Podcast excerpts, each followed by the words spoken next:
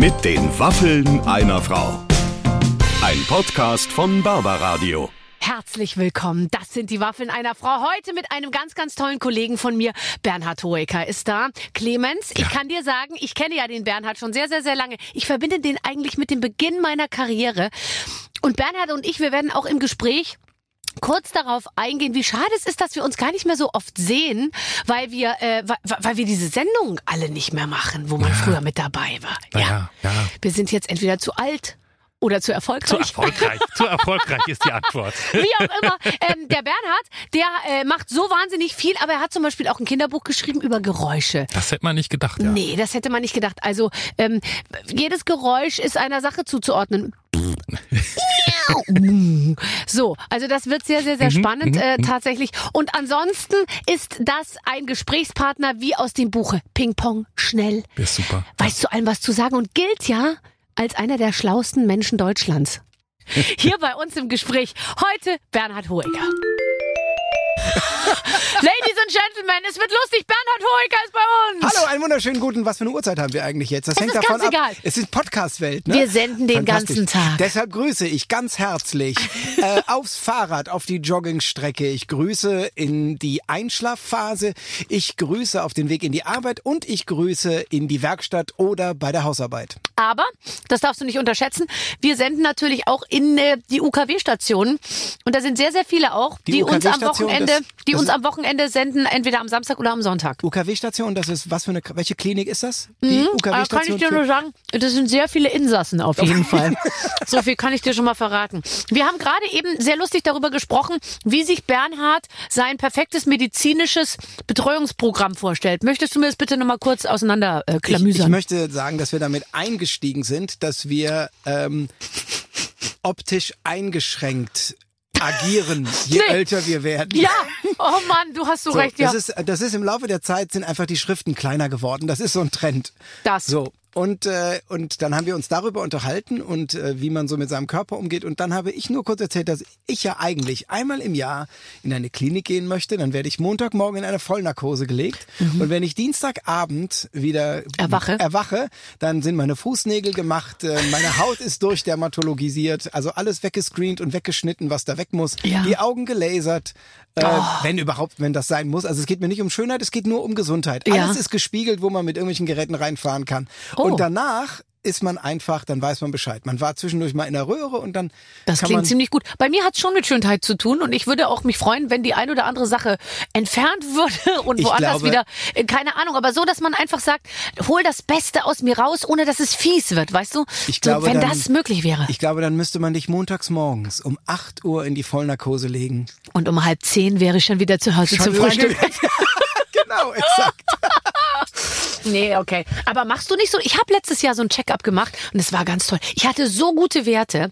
Ich habe ja Hühner und ich dachte, ich habe bestimmt einen sechsstelligen, einen ge- sechsstelligen Cholesterin-Wert, so, äh, Wert, weißt du, weil ich mir dachte, bei den ganzen Eiern, ich habe ja jeden Tag, ich glaube, zwölf Eier oder so und die muss ich natürlich verarbeiten. Das heißt, ich mache auch Ei in Speisen, wo eigentlich gar keins ran gehört. Einfach nur, weil ich es kann. und ähm, und äh, da habe ich habe ich äh, einen so einen Check gemacht und es war toll.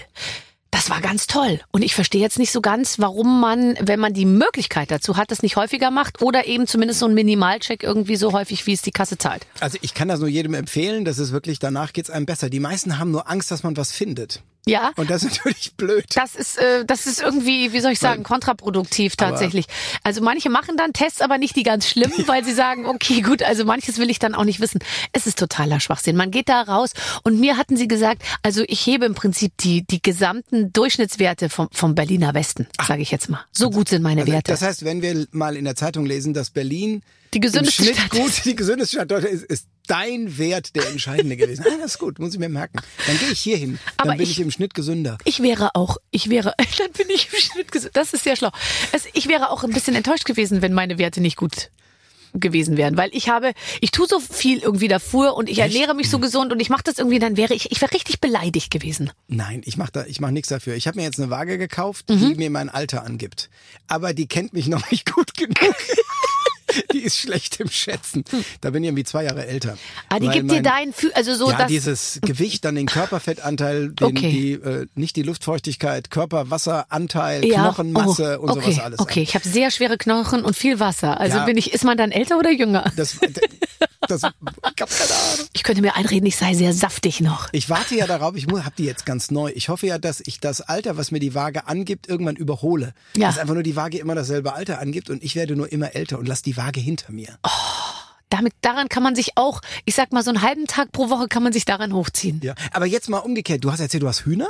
Was Ja. für Hühner? Wie viele? Welche Rasse? Groß, klein, Zwerghühner? Ähm, ich habe gemischte Hühner und die nehme ich häufig aus Legebatterien, äh, werden die dann äh, freigelassen und dann nehme ich dann immer ein paar. Du rettest und Hühner quasi Dann haben wir ja. auch einen Hahn und wir haben alle möglichen Sachen. Früher auch beim Hühner, bei, bei so einem richtigen Hühnershop mal gekauft hier in Berlin. Gibt glaube ich nur einen da im, tief im Osten. Da fährt man ewig lang hin und da kann man sich welche aussuchen und die legen Eier und ja man gibt vorne was rein und hinten kommt was raus. Das ist für mich, ne? finde ich, eine ideale Geschichte. Ja, ich habe auch überlegt, dass äh, das ist einer der, der Dinge, die für nicht vegetarische Ernährung spricht, Ja. dass es bestimmte Dinge gibt, die wir Menschen gar nicht essen können, wie zum Beispiel Regenwürmer und Kram, der in der Erde rumliegt. Ja. Und Hühner picken das ja alles auf und machen daraus eine Nahrung, Ganz die genau. man ja dann wiederum essen kann. Und ich habe jetzt auch nicht das Gefühl, ohne jetzt den Veganern äh, an dieser Stelle auf den äh, Fuß zu steigen, dass meine Hühner unter großen Schmerzen diese ähm, Eier legen. Ich habe sogar das Gefühl, dass es ihnen ähm, mitunter Spaß macht, dieses Ei zu legen. Und dann würde ich es auch irgendwie als respektlos empfinden, das nicht zu essen. Weil ich weiß, wie lange die da manchmal sitzen und dieses Ei dann legen. Ich war noch nie dabei, wenn so ein Ei live gelegt wurde. Nee. Du doch bestimmt schon. Ich habe es gefilmt. nicht dein Ernst. Ich habe es gefilmt. und wie, wie, Mein wie würdest du sagen, Zwerg- was fällt dir ein, wenn du, wenn du an dieses Bild denkst? Der schwarze Zwerg Orpington legte seine ersten Eier, indem er noch auf der Schlafstange saß. Nein. Dem äh, Sichtfenster den Hintern entgegenreckte Mhm. und dann das Ei einfach fallen ließ. Und dann habe ich mein Handy in der Zeitlupenfunktion äh, dahingestellt und eine halbe Stunde später so durchgescrollt, bis ich entweder endlich an der Stelle war. Und jetzt gibt es irgendwie so ein vier Sekunden Video, wo ein Ei aus einem Po auf den Boden fällt. Oh, ein richtiger Hühnerporno. Äh, das stimmt. Was Ja. sagt man? Porno ist doch die. Äh, ähm, Porno wenn- ist eigentlich andersrum. Nee, ja. Aber du kannst dir rückwärts angucken. Boah, wie das Ei in diesem Po verschwindet. Ekelhaft. Ich habe das Gefühl, Bernhard. dass wir im Internet verschiedene Webseiten besuchen. Habe ich gerade so das Gefühl. Ja, es kann sehr sein. Es kann gut sein, aber ich komme da, ich komme da nicht absichtlich drauf. Ich falle da immer wieder drauf. Ja, nee, und bin so paralysiert, dass ich das nicht umschalten kann. Ja, das, ich habe ja Porno irgendwann mal umdefiniert. Also früh, also Porno ist ja eigentlich geht's ja um Sexualität in, in expliziter Form. Mhm. Aber Porno ist für mich eigentlich alles, wenn ein Mittel zum Selbstzweck ist.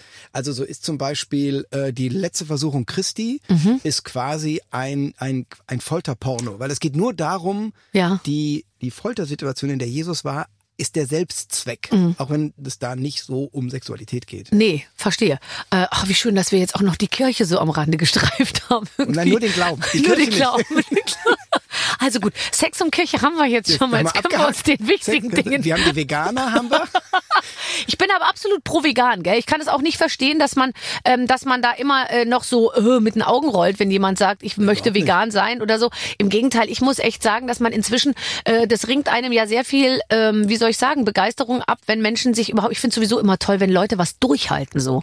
Und die und vegan machst du ja nicht, weil es besser schmeckt, ähm, auch, aber das machst du halt wirklich mit einer Mission. Also das machst du ja, weil du was erreichen willst. Und so erreicht man halt auch sehr viel. Also das ist das, was ich, also erstmal essen natürlich alle, die nicht vegan sind, essen ja auch vegan. Ich esse ja auch Dinge, die nicht vom Fleisch sind. Ja.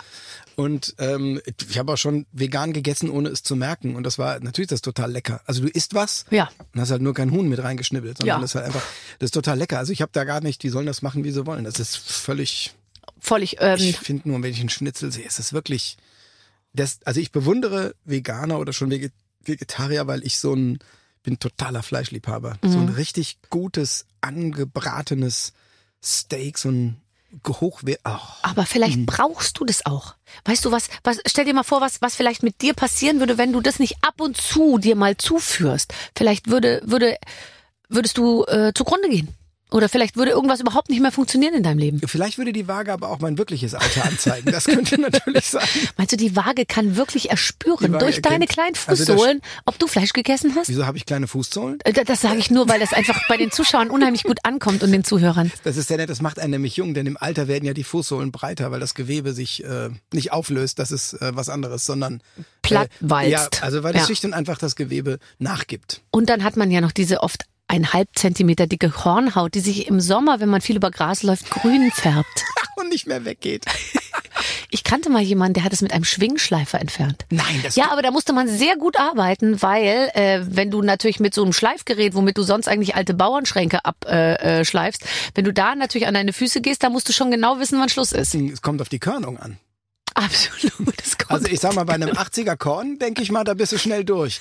Aber wenn du so einen 240er hast oder einen 320er, da kannst du schon eine ganze Weile. Noch besser ist, wenn du einen, äh, einen Tremel nimmst. Tremel, ist ein das ist Tremel? quasi, stell dir so eine handgroße Bohrmaschine Mhm. und vorne sind ganz kleine Schleifdinger drin. Damit kannst du in Holz ähm, ja, so Strukturen natürlich, reinmachen. das haben die im Nagelstudio. Ja, genau. Und das gibt's aber auch für die Werkstatt. Und damit kannst du, äh, kannst du auch ganz fein, kannst du quasi beim, ähm, beim dicken C Ja. diese Rille aussparen, dass wenn du die Hornhaut nur auf Mhm. dem Ballen und auf dem ersten Abschnitt hast, kannst du ganz gezielt dran arbeiten. Ich habe zum Beispiel ähm, meinen Namen reingeschrieben. Genau. Und damit Epoxid hat's ausgegossen. Ja, Bilder. wir haben nie daran Das gezweifelt, dass du, dass du anders bist als andere, aber, aber so? Du bist heute in Berlin, weil du, weil du heute Abend auf der Bühne stehst und spielst Genau. dein Programm. Das Ja. ist ja jetzt auch nicht mehr so gewöhnlich in diesen Zeiten. Bist du aufgeregt? Nee, nicht mehr, weil die ich, ich das Problem ist, ich habe im letzten Jahr schon mal gespielt, nach rund anderthalb, zwei Jahren Pause. Und meine Lerndisziplin ähm, lässt zu wünschen übrig. Ist, ungefähr, ist ungefähr so gut wie meine Sehstärke. So. Nur, dass es dafür kein Hilfsmittel gibt, außer man, so. Und dann gehe ich auf, bin ich auf die Bühne gegangen nach anderthalb Jahren und es hat trotzdem funktioniert. Also mir sind die Texte wieder eingefallen, ich konnte die Geschichten erzählen und es war auf einmal irgendwie, das Programm war viel kürzer, aber. ja, aber und man aber sieht viel auch mit dichter. anderen Augen, oder? Nach so langer Ich war Zeit. selber überrascht. Ja, ist ganz lustig. Hast du der macht, der macht aber tolle Sachen, dieser Kollege hier auf der Bühne, der an meiner Stelle si- steht. Ja, genau. ja. Und äh, deshalb bin ich jetzt nach, nach vier Wochen Pause nicht ganz so aufgeregt. Das kommt, es ist total faszinierend.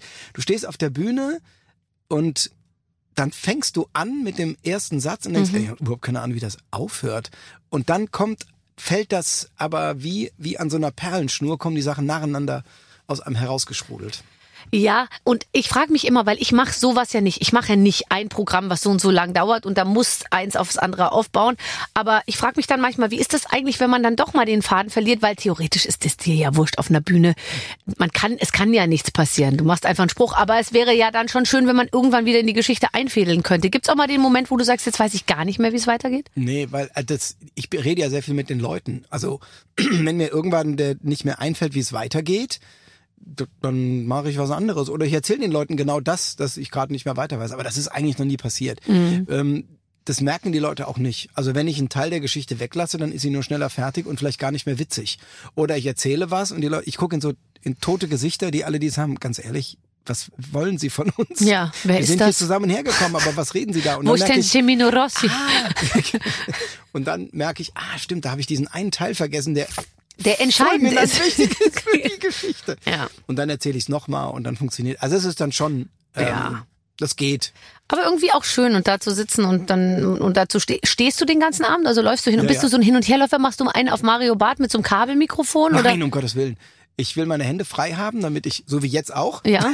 Mhm. damit ich zeigen kann, ähm, wenn ich was erzähle, das ist einfach dann, das ist meine Gestik, die Mhm. ich dann brauche. Und ich laufe nach rechts und links, weil ich natürlich mit den Leuten vorne, rechts, hinten, oben, unten rede. Und ähm, ich muss mich eher zwischendurch mal konzentrieren, dass ich sage, so jetzt bleib einfach mal ruhig stehen. Mhm. Das hat manchmal mehr Energie als die Bewegung. Ja, es gibt Leute, ich mache auch viel so Veranstaltungen und dann oft so diese Chefs oder Chefinnen, aber meistens ehrlich gesagt Männer, die dann vorne stehen und reden, die laufen manchmal so ein lustiges, so einen, so einen Winkel ab immer. Die laufen dann immer mit einem Schritt vor, zurück und dann Seite zurück. Ja. und dann wieder vor, zurück und dann Seite Du musst zurück. mal beobachten, So wie wie- so ein Tango, wie so ein, wie so ein, wie so ein Rumba oder so. Ganz lustig. an welchen Stellen die nach hinten gehen. Wenn die dann zum Beispiel auf der Bühne stehen, das habe ich schon beobachtet, bei, gerade bei solchen, bei, bei Firmenveranstaltungen, da steht Mhm. dann da irgendwie der Chef und er sagt dann sowas, sie sind wirklich tolle Mitarbeiter, und dann geht er nach vorne Ja. und dann sagt er sowas wie, äh, und wir haben gute Zahlen und dann geht er ein Stück nach hinten und dann weiß man, so gut sind die Zahlen alle gar nicht. Also, wenn Wir freuen uns auf eine Umstrukturierung und eine Neuorganisation unseres Organigramms. Dann geht er ganz Genau. und weit dann nach gehen die hinten. ein Stück immer so nach hinten. Dann, Ja, ja. Oh Gott, was habe ich schon viele schlechte Zahlen schön reden müssen, wenn ich in diesen Veranstaltungen irgendwie als Moderatorin aufkreuzte.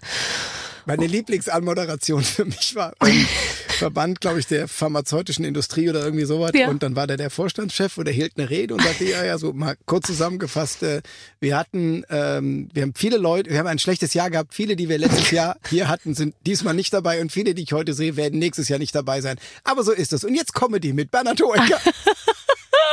und ich kam raus und hatte so, ein hallo, jetzt die gute Ich bleibe den ganzen Nachmittag. bleibe- Das war wirklich sehr lustig. Aber wenn das der Verband der Pharmazie war, dann würde ich mal sagen, hatten die jetzt, die können sich jetzt nicht mehr beschweren. Bei denen läuft's jetzt gut in den Im letzten Moment, Jahren. ja, ja, ja, klar, im Moment ja. Aber das war damals eine andere Zeit.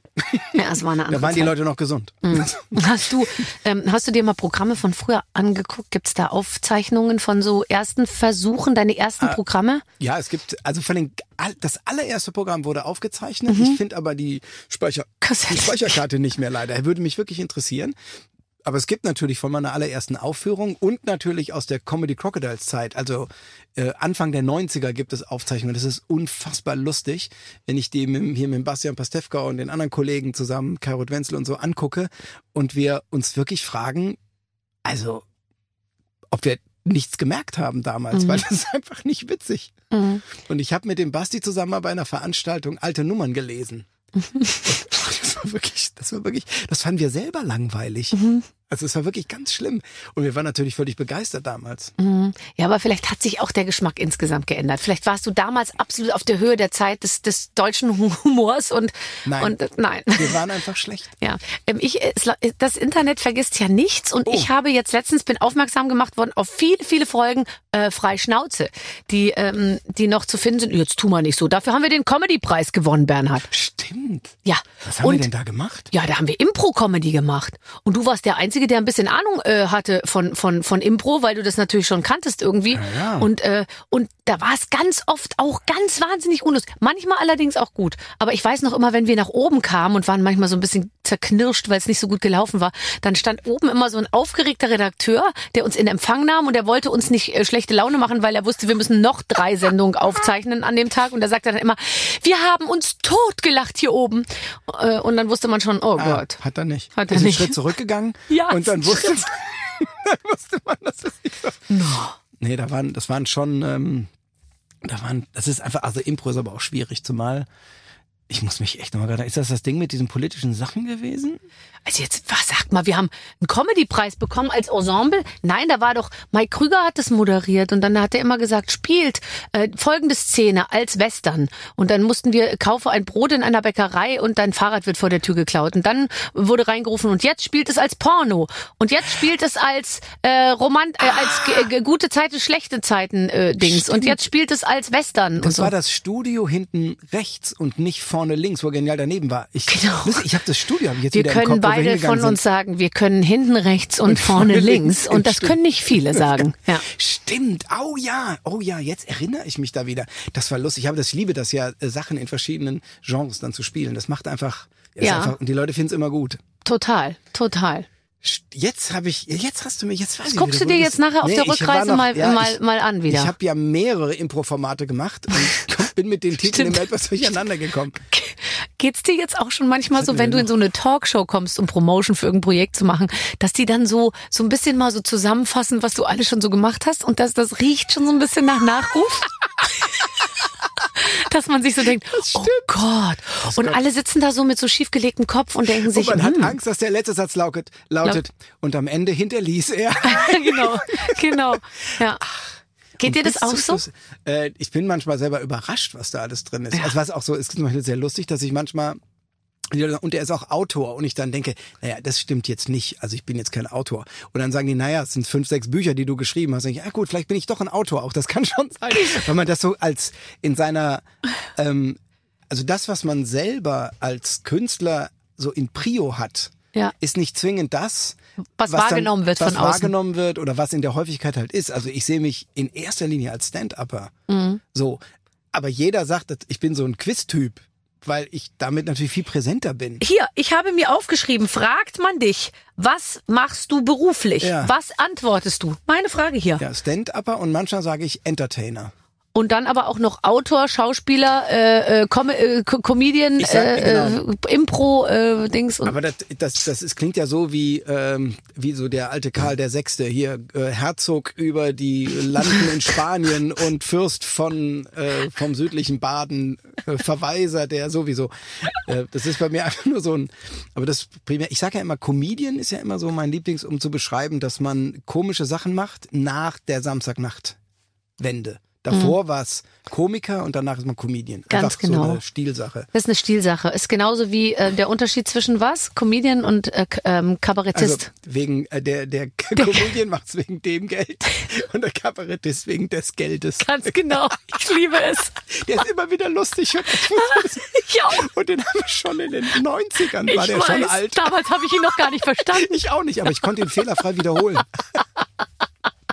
Ach, das ist schön. Das macht Spaß mit dir. Du hast erst kürzlich wieder ein Buch geschrieben, weil du es selber ansprichst. Was macht Püp? Ja, genau. Und zwar, äh, diesmal ist es eine, geht's in eine neue Welt. Äh, vorher waren es ja quasi Reiseberichte über mein Hobby Geocachen und irgendwelche Touren, die ich gemacht habe. Und äh, jetzt kam äh, der Esslinger Verlag, also der Thienemann Esslinger, ein Kinderbuchverlag auf mich Mhm, ganz zu. berühmt. Genau. Und ich habe natürlich sofort Nein gesagt, weil Kinderbücher äh, schwierig. Und dann haben die gesagt, na, denken Sie doch mal drüber nach. Dann habe ich das gemacht. Und mit der Eva von Mühlenfels zusammen haben wir dann eine Figur uns überlegt, Püp.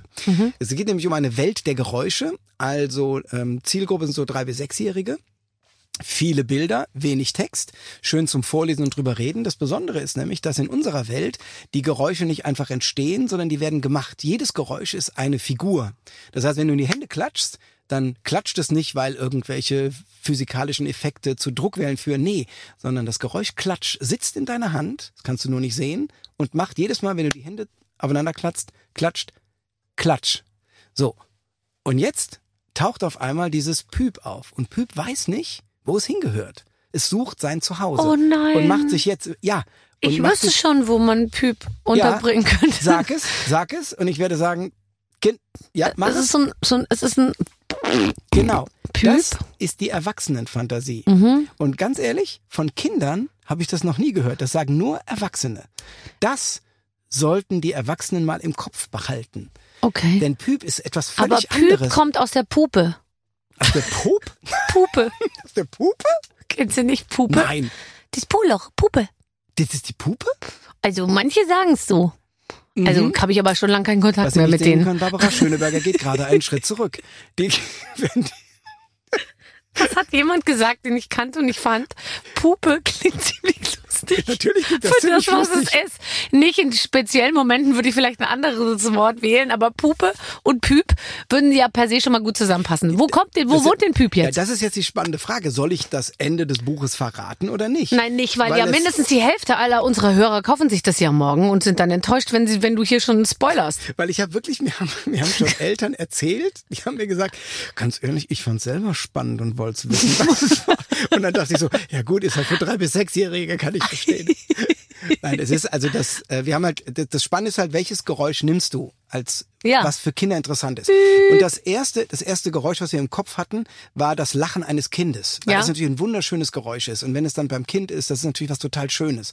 Das Problem ist bloß, das ist ein Geräusch, das interessiert Eltern, finden Kinder aber total langweilig. stimmt. Was Kinder wirklich faszinierend finden, ist, wenn sie zum ersten Mal pfeifen. Ja, Wenn sie, die, die sitzen nur machen ja. und irgendwann machen sie und das ist Püp. Püp ist das Pfeifen eines Kindes, in dem Fall von Toni.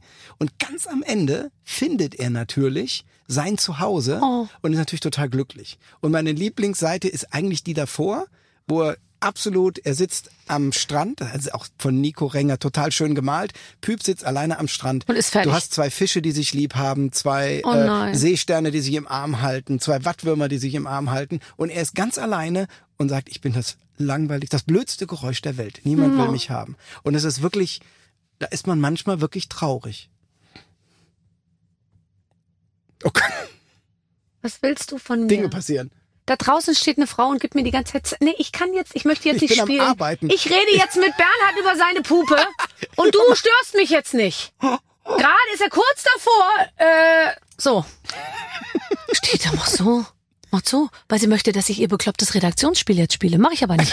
Ach so, ach so, das ist vorbereitet. Ja klar. Ach so. Naja, die Redaktion muss natürlich auch ein bisschen was machen, damit sie sich als Redaktion So, weiterhin versteht. auch hier monatlich eben, eben dieses Geld in, in, äh, in Rechnung stellen kann, was sie, also die glaube ich kriegen, Puppe. die kriegen alle Geld, ja. In Mhm. ihre Puppe. In die Puppe. Das ist, habe ich noch nie gehört, das Wort. Nee, aber denk mal drüber nach. Mach doch mal ein Buch über Puppen. Verschiedene Puppen, die, die, gibt ja auch große, dunkle und kleine rosane und, ähm, dicke, dünne, Ich weiß, ich weiß. Es gibt, schwulstige, magere. ich, wir haben schon festgestellt, dass wir, dass wir verschiedene Favoriten in unseren Browsern, Kopfzeilen haben. Entschuldigung. Mein Gott, ich kann meine eigenen Aufzeichnungen nicht mehr lesen. Mir ist schon ganz heiß. Erst über Puppen ist so und dann redest du Warte. über... So, Ja, jetzt hat sie einen schwarzen Pulli an. Ich Ja. kann, kann dir sagen, warum der warm ist. Nicht wegen dem Pulli drüber, sondern wegen den drei Pullis da drunter. ja, aber das ist ja ganz eng, das ist ja durchsichtiges Material fast. Ja, ich erkenne nix. Vom, Ja, ich kann jetzt auch nicht. Wir sind ja jetzt hier, um ein Interview schön, zu führen. Dass du jetzt sagst, du trägst durchsichtige Kleidung, die aber in verschiedenen Räumen sind. Ja, aber das weiß doch der Hörer alles nicht. Also, Wir können ja ich hier so ein. ja, Ich trage ja gar nichts. Ich trage ja gar nichts. Ähm, warte Außer- mal. Außer Ähm, diesem Skianzug mit der... Genau. Äh, Komm, gut, dann machen wir jetzt doch das. Jetzt hat die mich total rausgebracht. Ähm, hier mit ihrem Ding. So, pass auf. Hier klingt schon mal ein kleines Hütchen hier Ja. am, an. Soll ich das hier reinmachen in mein Haar? Vielleicht, oder ist es am Ende für dich? Oder ist es vielleicht, ich, oh, sieht aber gut aus. Warte, ich mach's ein bisschen mehr in die Mitte. Hast du auch was zum Verkleiden? Oh, äh, ja, ich dachte, das hätte jemand vergessen, aber ich glaube, das hat was mit Absicht zu tun. Bei uns passiert alles mit Absicht und trotzdem unabsichtlich. Verstehe, verstehe, verstehe. Das sieht sehr gut aus. Also du schaust aus wie ein oberbayerischer Bürgermeister Das ist, so, das ist ja riesig. und ich schaue aus wie eine. Bist du nicht äh, Josephine vom, bist du nicht Mutzenbacher. vom Süden? Doch, ich bin aus München, ja Logo. Ne? Ja, das ist äh, das Hobby, das sieht man. Aber na, sehen, sehen tut man's nicht. Ich schaue urban aus. Urban äh, könnte auch Ja, es nördlich sein. Ich bin elegant wie eine Urban- es gibt Hamburger der- Es Burgerin. gibt der Urban in, in München. So, jetzt pass mal auf, lieber Bernhard, liebe Barbara. Heute wird's romantisch. Hm. Siehst du, da haben wir doch schon perfekt, perfekt. perfekt Ich eingeleitet. frage mich, warum wir dann diese Sachen auf dem Kopf haben. Uns wurde zugeflüstert, dass du, Bernhard, früher keine Folge der Soap Verbotene Liebe verpasst hast. Das stimmt. Das nehmen wir zum Anlass, euch mal äh, eine schnulzige Spieles äh, Szene spielen zu lassen.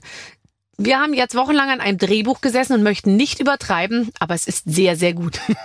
bitte spielt folgende Szene frei und bitte schön schnulzig. Die passenden Requisiten liegen neben euch.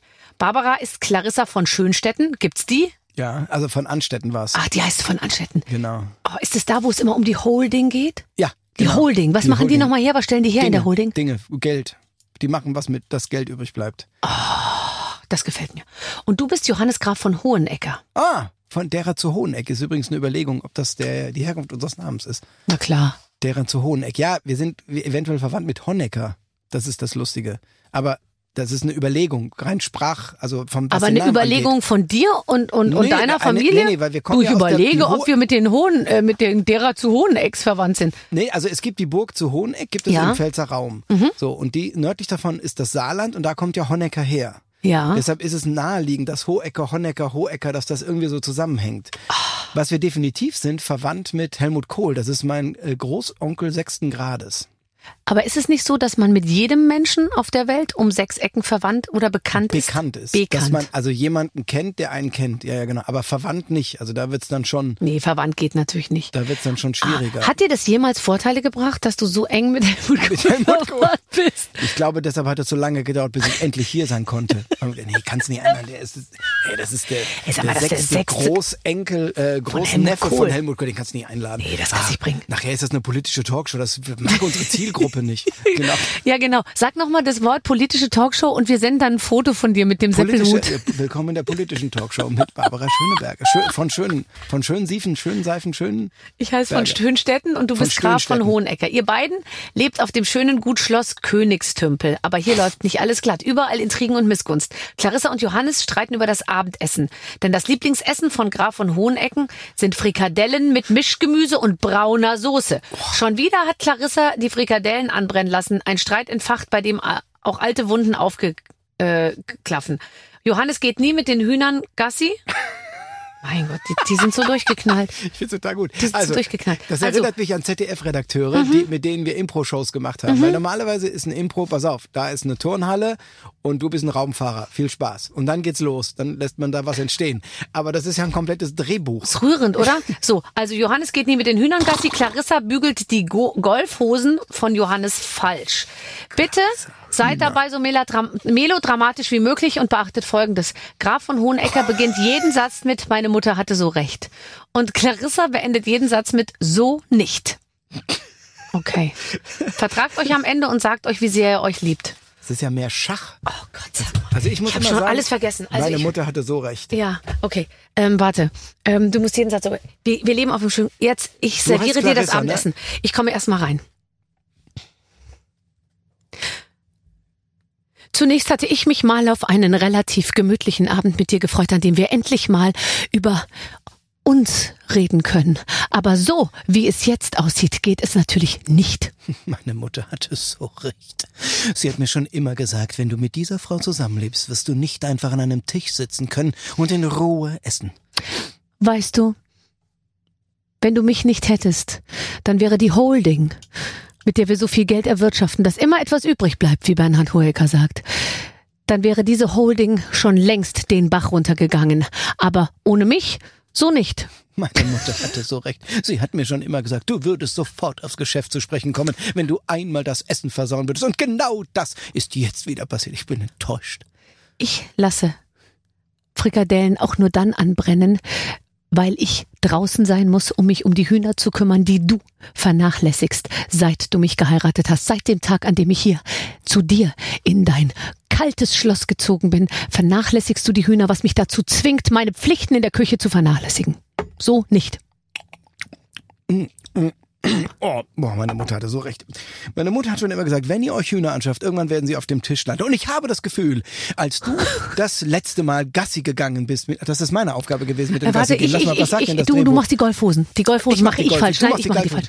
Meine Mutter hat schon immer gesagt, solltest du irgendwann einmal Hühner haben, sie werden auf deinem Tische landen, weil du mit ihnen nicht oft genug Gassi gehst. Das wird dann die Sch und du wirst schuld sein.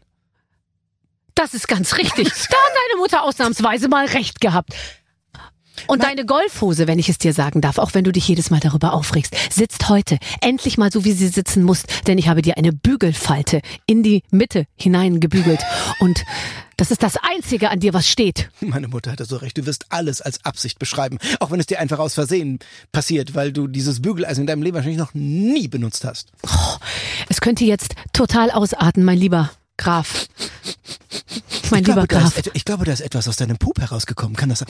Meine Aus- Mutter hatte so recht. Also schon beim ersten Besuch sagte sie, da ist etwas aus ihrem Pup herausgekommen. Aus ihrer Pupe. Äh, Pupe, Entschuldigung. Die Pupe, es ist ein Ja, weibliches Entschuldigung. äh, Ach, das Geschichte. ach, das macht ja das, das Lustige daran, Ach dass so, auch ein Mann eine Pupe hat. Du hast nichts verstanden. So, zurück zum Text.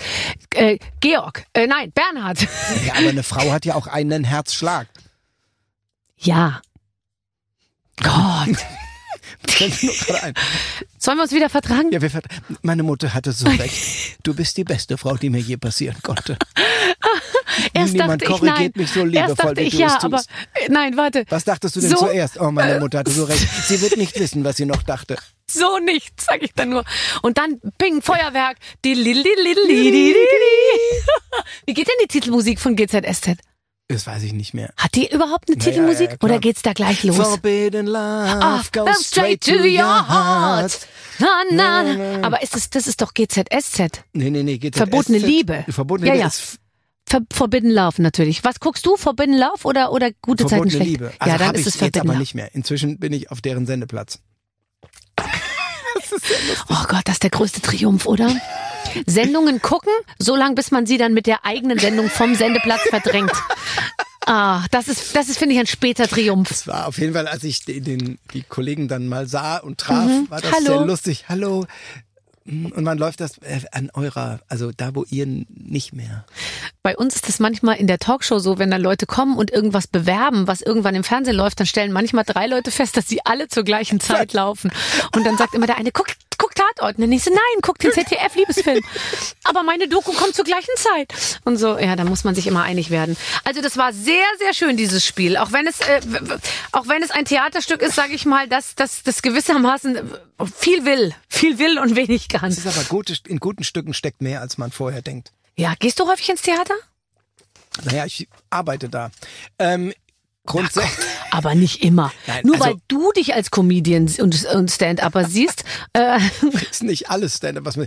Ähm, ja, also ich habe leider wenig Zeit, weil die meisten Theater dann äh, ihre Aufführungen haben, wenn ich selber arbeite. Hm. Also am Wochenende und abends. Also ich würde mir Theaterprogramme morgens zwischen 10 und 11 würde ich mir in aller Ruhe anschauen können. Aber das kommt eher selten vor. Und äh, wenn ich dann mal zu Hause bin, bin ich sehr gerne zu Hause und dann nicht auch noch unterwegs. Aber ich bin immer froh, wenn ich mal so bunte Abende habe, dann kann man Kollegen auch mal sehen. Oder Ja. wenn in Bonn was ist, dann geht man manchmal vorbei. Also bei mir zu Hause, das ist dann ganz, ganz praktisch. mhm. Naja, und ich finde es doch am allerschönsten, wenn wir eigentlich immer die Kollegen sehen. Und das passiert eigentlich jetzt nicht mehr, also bei mir nicht mehr so oft wie früher. Finde ich eigentlich schade. Ja, ja. Das war früher, was viel öfter, gab's öfter. Ja, ne? wir haben genial daneben zusammen gemacht. Wir haben uns immer gesehen. Also wir haben ich uns ständig gesehen. Wieso warst du eigentlich? war- Ihr wart doch schon bei, warst du schon bei, wer weiß denn sowas? Ähm, ja, und da bin ich ganz schnell rausgef... Äh, nee, da war, wusste ich alles. Und ich habe den Elten bei allem über, bei allem. Und der Elten, jetzt mal ganz ehrlich, der Elten wusste nichts. Und ich wusste alles. Wenn man eine Fastenkur macht und nur äh, und nichts isst und so, ja, dass man dann nach Nagellack riecht, weil man das entsäuert und dann ist es Aceton, Aceton, und Ding. genau. Und so, ich wusste alles. Ich habe einen Durchmarsch gemacht mit Erklärung, dass selbst Kai Pflaume wirklich kurz in seinem Gesicht hat sich Regung gezeigt, ja. Und dann gab's ein Ding, wo spielt Sandra Bullock mit? In die Firma, die Akte, die, die, Ach, die Ding, irgendwie so. Und, und dann, und dann sagte der Elton, äh, die Firma oder keine Ahnung. Und ich so, nee, also dem glaube ich jetzt nicht, der wusste nichts bisher, ja. Und dann habe ich den overruled, wir haben mein, mein falsches Ergebnis eingeloggt und ich musste mich verabschieden. Ach, dann war's, hast du dich selber rausgekriegt. Das ja wirklich bitter. Und ich habe gegen irgendjemanden gespielt, der dann, der mit dir gespielt hat. Ich weiß nicht, wer das, Das war. Beste war ist ja, dass ich in der. Filmfrage scheinbar gewonnen habe. Das ist ja für mich, da habe ich ja gar keine Ahnung von. Nee, aber da hat der andere wahrscheinlich Bescheid Ja, gewusst. oder, oder das war dieses eine Glücksding, dass ich mal was wusste. ich glaube, das war der Hans Siegel oder so. Ich weiß es Nein, nicht das, mehr. dann, das, kann, das kann nicht sein, weil der ähm, ist ein ganz netter Kollege. Gut. Aber der, der war nicht bei euch, meinst du? Der, wenn ich mit dem spiele, das ist für mich mit eines der das ist ein, eine der schönsten Tage ist das für mich, Ja. weil ich ihn sehr sehr mag und Ja. wir sehr viel Spaß haben und ich ihn wirklich sehr sehr schätze, aber es ist auch einer der schwersten Tage, weil er wirklich mit einer Überzeugung nichts weiß, Ja. dass ich fest, also wenn dann wird dann sowas gesagt, ähm, wie hieß Angela, die Bundeskanzlerin Angela mit Nachnamen? Ja, Merte. So, und dann, da geht, klar ist das, dann steht dann da irgendwie Merkel, eins, zwei oder Merkel steht Ja. dann da. Und dann denke ich, ja klar, ist natürlich Merkel. Und dann sagt er, ah, das ist eins, das habe ich schon mal gehört, das ganz wichtig, also super, und zwei, weil du bist so geboren worden und dann ist er sie weggegangen, dann, und dann so, ich so, ja okay, dann wird's wohl stimmen. Und dann nehme ich, und dann sage ich, es ist eins und Kai guckt mir an, Patrick, für ein Bullshit. Also der ist lustig. wirklich so überzeugt. Ja, klar. Das ist wirklich, also der, mit dem zu gewinnen, ist, Ist eine schwer. besondere Leistung. Aber Ja, ich- ich, mag ihn sehr, sehr gerne. Das ist einer meiner auch. Lieblingskollegen. Und der ist, der ist irgendwie, ist ganz gut, finde ich auch. So, äh, bevor ich jetzt mich hier um Kopf und Kragen rede, pass auf. Ähm, wir, wo waren wir gerade stehen geblieben? Ich weiß nicht, wir wurden von diesem, wir wurden von dem Spiel unterbrochen. Ja, von diesem unsagbaren Spiel. Nein, es ist sehr schön. Aber es konnte, wir konnten, wir konnten nochmal unter Beweis stellen, was wir auch schauspielerisch Natürlich, einiges drauf haben. Ich habe mir ein Stichwort hier aufgeschrieben, ähm, das heißt Ahnenforschung und, und das haben wir eigentlich ja gerade eben Ja, schon waren wir, gestreift ja. und sind nicht stehen geblieben. Ähm, hast du privat, persönlich für dich oder im Rahmen einer Sendung Ahnenforschung betrieben? ich habe privat damit angefangen. Einfach so aus Interesse, wenn man sich mal mit den mit Älteren aus der Familie unterhält. Und ich kann das nur jedem empfehlen. Es hat, es sind drei Dinge, die mir daran totalen Spaß machen. Das eine sind so Logiksachen. Du findest irgendeinen Grabstein und eine Todesanzeige und eine Geschichte aus der Familie. Und die drei Sachen musst du so zusammenbringen, dass du nachher weißt, wer ist mit wem verwandt. Weil manchmal liegen dann die Kinder, liegen dann bei den Eltern, bis auf die Frau, die liegt woanders beim Schwager aus Gründen, keine Ahnung. Sowas. Ich weiß Und- warum. ja, Die lagen auch zu Lebzeiten schon, Schon ab und zu mal zusammen. Das ist schon mal einfach so, das, ma das macht mir einfach Spaß so als Mhm. Also Logik, also quasi so Doku mit der eigenen Familie. Das zweite ist, es ist wirklich spannend, etwas über die Familie zu erfahren und sich zu überlegen, ähm, in welcher Lebenssituation waren die, die man, weil man sie ja selber kennt. Also da ist dann irgendwie gerade bei den vor 100, 200, 150 Jahren sind dann ein Onkel von mir, der ging oder Vorfahrer von mir, der ging morgens zum Amt und hat zwei tote Kinder gemeldet, die in der Nacht gestorben sind. Der eine morgens, der andere abends. Mhm. Und das ist natürlich, wenn man dann selber Kinder hat, ist das nicht nur so ein Ereignis, zwar muss ich ein Todesdatum eintragen, nächster, sondern man hat so dieses, ah, also man, mhm. die, das, die Vergangenheit bekommt so ein Leben, also mhm. bekommt irgendwie eine Ding. Und das dritte ist, es, es mit, mit den alten Familienmitgliedern zu sprechen ist relativ schwierig, ja. weil die, weil es gibt ganz wenige Themen. Also äh, die Follower und Likes auf Instagram. Ist nee, etwas, aber über die alte Mutter Zeit, sowas hat meine Oma, die hat immer gesagt, die alte Zeit oder die schlimme Zeit hat sie es immer oft genannt auch. Aber davon konnten die wahnsinnig erzählen, dann, weil die ja. das noch alles wusste. Alles. Und dann ihre, ihre Fragen, wer war denn da mit wem verwandt, welche Geschichte, wen ja. hast du besucht, warum? Und da kommen, also kommen ganz tolle Geschichten. Aber wir daraus. hätten noch ein bisschen vorher damit anfangen sollen, weil meine Oma und mein Oma, also meine Großeltern leben natürlich alle nicht mehr. Bei uns lebt gar keiner mehr. Und man hätte das alles, alles aufschreiben müssen. Bei uns gab es eine Tante, die hat ihre Kinder und ihren Mann zurückgelassen in Rheinland-Pfalz auf dem Dorf und ist nach Amerika nach Amerika 1911 Krass. oder keine ja. Ahnung irgendwie so ja vielleicht und ich denke mir natürlich mein Gott jetzt habe ich vielleicht irgendwie Verwandtschaft in Amerika die da keine Ahnung ja, irgendwas gibt, machen es gibt, also schade wir haben einmal Verwandte die sind äh, mit einem Kind nach Brasilien mhm. haben unterwegs auf dem Schiff das zweite bekommen mhm. Dann sind in Brasilien beide Kinder gestorben, dann sind oh die Gott. wieder zurück und haben neu angefangen mit vier Kindern. Wenn man sich überlegt, was das was ja. das bedeutet an, an Veränderung. Und äh, du müsstest jetzt mal kurz die Frage stellen, äh, mal eine ganz andere Frage. Angenommen, du könntest in der Zeit zurückreisen, mit wem würdest du dich gerne mal treffen? Mit würden, wem würdest du dich gerne mal treffen, Bernhard, wenn du in der Zeit zurückreisen könntest? Ja, ja ähm, die, die Zuhörer und Gute Frage musst du jetzt aber sagen. Das ist eine gute Frage. Mhm. Die Zuhörer, äh, danke für die Frage. Danke, sehr gute Frage. Ähm, die, dann erwartet man ja immer so, ja, Napoleon oder man möchte mal mit Cäsar reden oder mit Newton oder mit was weiß ich. Und ich sag dann immer mit meiner Urgroßoma. Mhm. Weil das ist eine, die ist ähm, aus dem Ludwigshafener Raum, ist sie weg und über, ah, was ist äh, Greifswald, Rostock, äh, noch irgendwelche Orte, Berlin, äh, dann ist sie nach St. Gorshausen und dann hat dann in Düsseldorf ihren späteren Mann kennengelernt. So, hatte aber ein Kind. Dieser Mann verliebte sich in sie und wollte sie heiraten, also quasi das Dienstmädchen mit dem Kind heiraten. Und dann hat sie gesagt, du leid, das ist du weißt, es ist schwierig. Wir haben 1904 mhm. und äh, eine Frau heiraten, die ein Kind hat, das ist für dich gerade ne, mhm. nicht so gut. Dann sagt er, es ist mir total egal, ich liebe dich, ich will dich heiraten, du bist die Frau meines Lebens, ich werde dich heiraten und dieses Kind an meiner Stadt annehmen, also als mein eigenes mhm. Kind annehmen. Mhm. Und dann hat sie gesagt, okay, dann machen wir das. Und dann haben sie geheiratet und er hat das Kind als seines angenommen. Das ist schön. Ja. Und 14 Tage später zur Adoption freigegeben. Oh. Und danach haben die die Familie gegründet, aus der ich dann quasi letzten Endes immer entstanden bin. Und okay, und, also und, und die haben das Kind weggegeben, also er Das heißt, es ist nach Amerika adoptiert worden. Und ich bin auf der Suche nach diesem Onkel. Ich habe jetzt ich habe dann irgendwann, das, das ist die Geschichte, die man in der Familie kennt. Und ich habe dann irgendwann festgestellt, ich habe dann nach ihr gesucht und festgestellt, dass in der ähm, in einem in der Berliner Charité, nein, beim Amt in Berlin hat sich die Verwaltung der Berliner Charité gemeldet und die Geburt des unehelichen Kindes von der Dienstmagd, und dann war das definitiv, es war dann halt meine Urgroßmutter mhm. mit Geburtsdatum, wo sie herkam, und den Namen Josef gegeben. Mhm, mhm. und seitdem bin ich, also habe ich der, der, Familie Suche. gesagt, Leute, ihr habt einen Onkel, also die ganzen Große, ja. ihr habt einen Groß, ihr habt einen Onkel. In Amerika. Und der heißt, ja, und der heißt Josef und der hat ein Geburtsdatum. Und das war für die komplett neu. Und jetzt bin ich auf der Suche nach dem, wo er gelandet ist. Ist allerdings sehr schwierig, weil Adoptionen damals waren, wenn das überhaupt stimmt. Also das, das ja, weiß man klar. ja alles. So. Aber man wundert sich doch sehr und das finde ich den Wahnsinn, wenn du in Deutschland irgendwie suchst nach, nach, nach Ahnen oder nach irgendwas. Es ist ja alles archiviert, oder? Ja.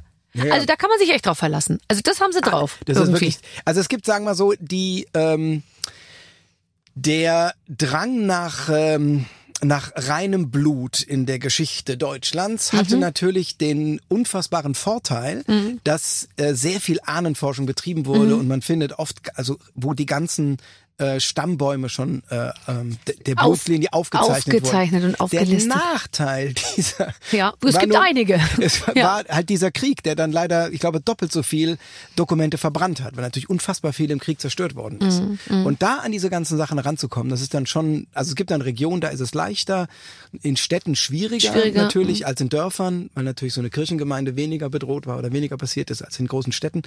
Aber das ist schon eine, eine spannende Geschichte zu also vor allen Dingen das mit der eigenen Lebensgeschichte zu vergleichen, sagen, der war in dem Alter, wie ich jetzt bin, und dann haben die das gemacht, würde ich heute niemals machen. Aber Mhm. die haben das gemacht, also irgendwelchen, Toll. äh, kann ich nur jedem empfehlen. Ja. Vor allen Dingen, je früher, je besser. Ja, ja, eben, dann leben ja auch noch die alle. Und was ich ganz wichtig, muss ich unbedingt empfehlen, Tonaufnahmen machen. Weil es gibt Bilder von den Verwandten, es gibt äh, wegen mir auch ein paar Videos, Ja, ne, so ja, ein es paar gibt bewegte, kein gesprochenes und Wort, gell? Und Texte und Briefe und alles. Aber die Stimme nochmal zu hören von der Tante, das ist wirklich was Besonderes. Ja, du hast Einfach recht. Handy anmachen, aufnehmen und erst dann abspielen, wenn sie gestorben sind. Dann ist das auch rechtlich, glaube ich, in Ordnung. Aber es ist so, es ist so toll. Es ist wirklich, wirklich beeindruckend. Ich sag einfach meinen Kindern jetzt, wenn ich gleich nach Hause komme, sie Nimm sollen mich mich die auf. ganze Zeit aufnehmen und filmen. es könnte irgendwann mal für die Nachwelt, ähm, könnte es nochmal wichtig werden. Meine Kinder fragen mich solche Sachen wie, äh, gab es auch schon Telefon, als du klein warst oder gab es da schon Edeka? Hat letztens ich so, du Edeka, da habe ich doch die 125 Jahr Feier moderiert. ja, die gab's schon. Das ist lustig, was da gab's das schon? Hattest du auch diesen Krieg? Hast, nee, das war die Oma. Ach so. Oh Mann. Also ich find's ja immer toll bei dir, weil du, glaube ich, hast Themen, die du dann einfach so für dich entdeckst und dann gehst du aber auch in die Tiefe und dann, Ja. dann beißt du dich richtig fest und dann be beschäftigst du dich mit so einer Sache einfach über Jahre unter Umständen. Naja, also ich finde, wenn mich etwas interessiert und ich mich für etwas begeistere, also wenn mich etwas interessiert und ich mich für was begeistere, dann steigere ich mich dann, also mache ich, gehe ich die Sachen auch an. Das finde ich dann auch interessant. Und ähm, da ich ja jemand bin, der viel unterwegs ist auf Tour und dann auch lange Zeit in Hamburg ist und da muss ich ja meine Hobbys quasi mobil halten. Also Klavierspielen ist total schwierig, sowas oder eine, Fußballmannschaft oder Hockey, was ich spiele. Ich kann, ich komme nicht zum Hockeyspielen, weil ich halt immer unterwegs bin und wenn ich zu Hause bin, dann will man von den drei Abenden nicht zwei noch Nee. weggehen. Aber so eine Ahnenforschung kann man super machen. Man lässt sich irgendwelche Dokumente schicken und dann sitzt man vier Stunden im Zug, Köln, Hamburg, Bums und dann sitzt man da, trägt die Sachen ein, vergleicht das und so weiter. Hast Das du denn einen richtigen Stammbaum? Also kann man sowas Ja, ja. Malen oder zeichnen oder es Ja. gibt wahrscheinlich so vorgefertigte, wo man einträgt? Also man muss sagen, die, äh, die Verwandtschaft kommt aus einem Dorf und deshalb ist der Begriff Stammbaum nicht hundertprozentig korrekt. Es ist eher ein Adventskranz. Muss man, muss man dazu sagen. Und, so, und, und das macht man manchmal. Jeder mit jedem, wie bei RTL 2, meinst du Deshalb- das? Äh, ja, so, ich glaube ja, so ähm, Familie, ja, das ist halt, ich meine, in, Familie ist auch ein ich meine, großes Wort. Ich grüße Friesenheim. Ja. Ich Ja. grüße Friesenheim in Ludwigshafen oder ja in Ludwigshafen inzwischen. Ja, Äh, aber es ist schon, also ich sag mal so, also da waren viele Hoheckers und wir haben dann und dann hat auch dann hat auch irgendeine, die hat, äh, die habe ich auch erst gar nicht auseinanderhalten können. Die hatte einen, äh, keine Ahnung, ähm, ähm, äh, ich glaube es war auch ein, also auch ein Josef oder ein Joachim. Auf jeden Fall hatte sie, ich glaube, einen Joachim äh, Hohecker geheiratet. Mhm. Dann hat ist der gestorben und dann hat sie einen anderen Joachim Hohecker geheiratet. Der hat halt nur, der war dann der sechste und nicht mehr der fünfte. Du, das musst Und du das schon verstehen, da muss man sich nicht so umstellen. Das ist, da kannst du einen Ring behalten, ist Alles die Nummer drin. gleich. Ja, ist, die, ist der Name schon drin. Und äh, naja, und das kann man, jetzt sind 1500 Leute in dem Stammbaum drin, der natürlich, da gibt's auch Linien, die irrelevant sind über irgendwelche Cousins, Cousinen, dann die Großeltern. Aber das mache ich dann, dann geben die mir ihre Sachen, die trage ich damit ein und druck denen das mal aus. Toll. Und auch Familienfeiern das ausdrucken Ja. auf so einem ah, ein Oh. Meter breiten und vier Meter langen Oh Blatt Gott, ist das Papier. toll. Wie weit gehst du zurück? Das älteste ist 17, 1600 Also, das oder ist schon sowas. der Hammer. Ja, also ich könnte, also man könnte weiter, wenn man einfach wild irgendwas zurückgeht, aber ich will immer irgend noch einen Bezug oder eine Mhm. dazu haben. Aber das ist so 16, 17, 1700, 1648 ist, glaube ich, der Jüngstgeborene, den ich so hab. Davor gibt's dann einen Vater, aber da habe ich auch den Namen, aber noch nicht das Datum. Und die hießen auch alle Hohecker. nee, nee, nee. Also Hohecker ist bis, bis könnte ich nachgucken. Ich habe das ja. Das wäre mir recht, wenn ich das ganz das genau wüsste. So, jetzt setzt er sich, ich kommentiere kurz, was passiert. Er setzt sich jetzt seine ähm, Bügel, bügelfreie Brille auf, die beiden Bügel abgebrochen sind. Er hat sie sich aber an der Seite zurechtgeschliffen. Richtig, ich habe mit der Dekopiersäge bin ich hingegangen und habe die ähm, und habe die. Ach, schön äh, die hast du Bügel sie abgemacht. zurecht gemacht. Und Und jetzt klemmt er sich das einfach mit dem ich wie so ein Zwicker auf die Nase. mit dem ich normalerweise meine, äh, meine Hornhaut bearbeite. bevor du sie mit Epoxidharz Bevor ich sie dann wiederum mit ausgießt. Epoxidharz aus. Einfach nur mal Also- ganz kurz zusammengefasst, worüber wir heute gesprochen haben. So bitte.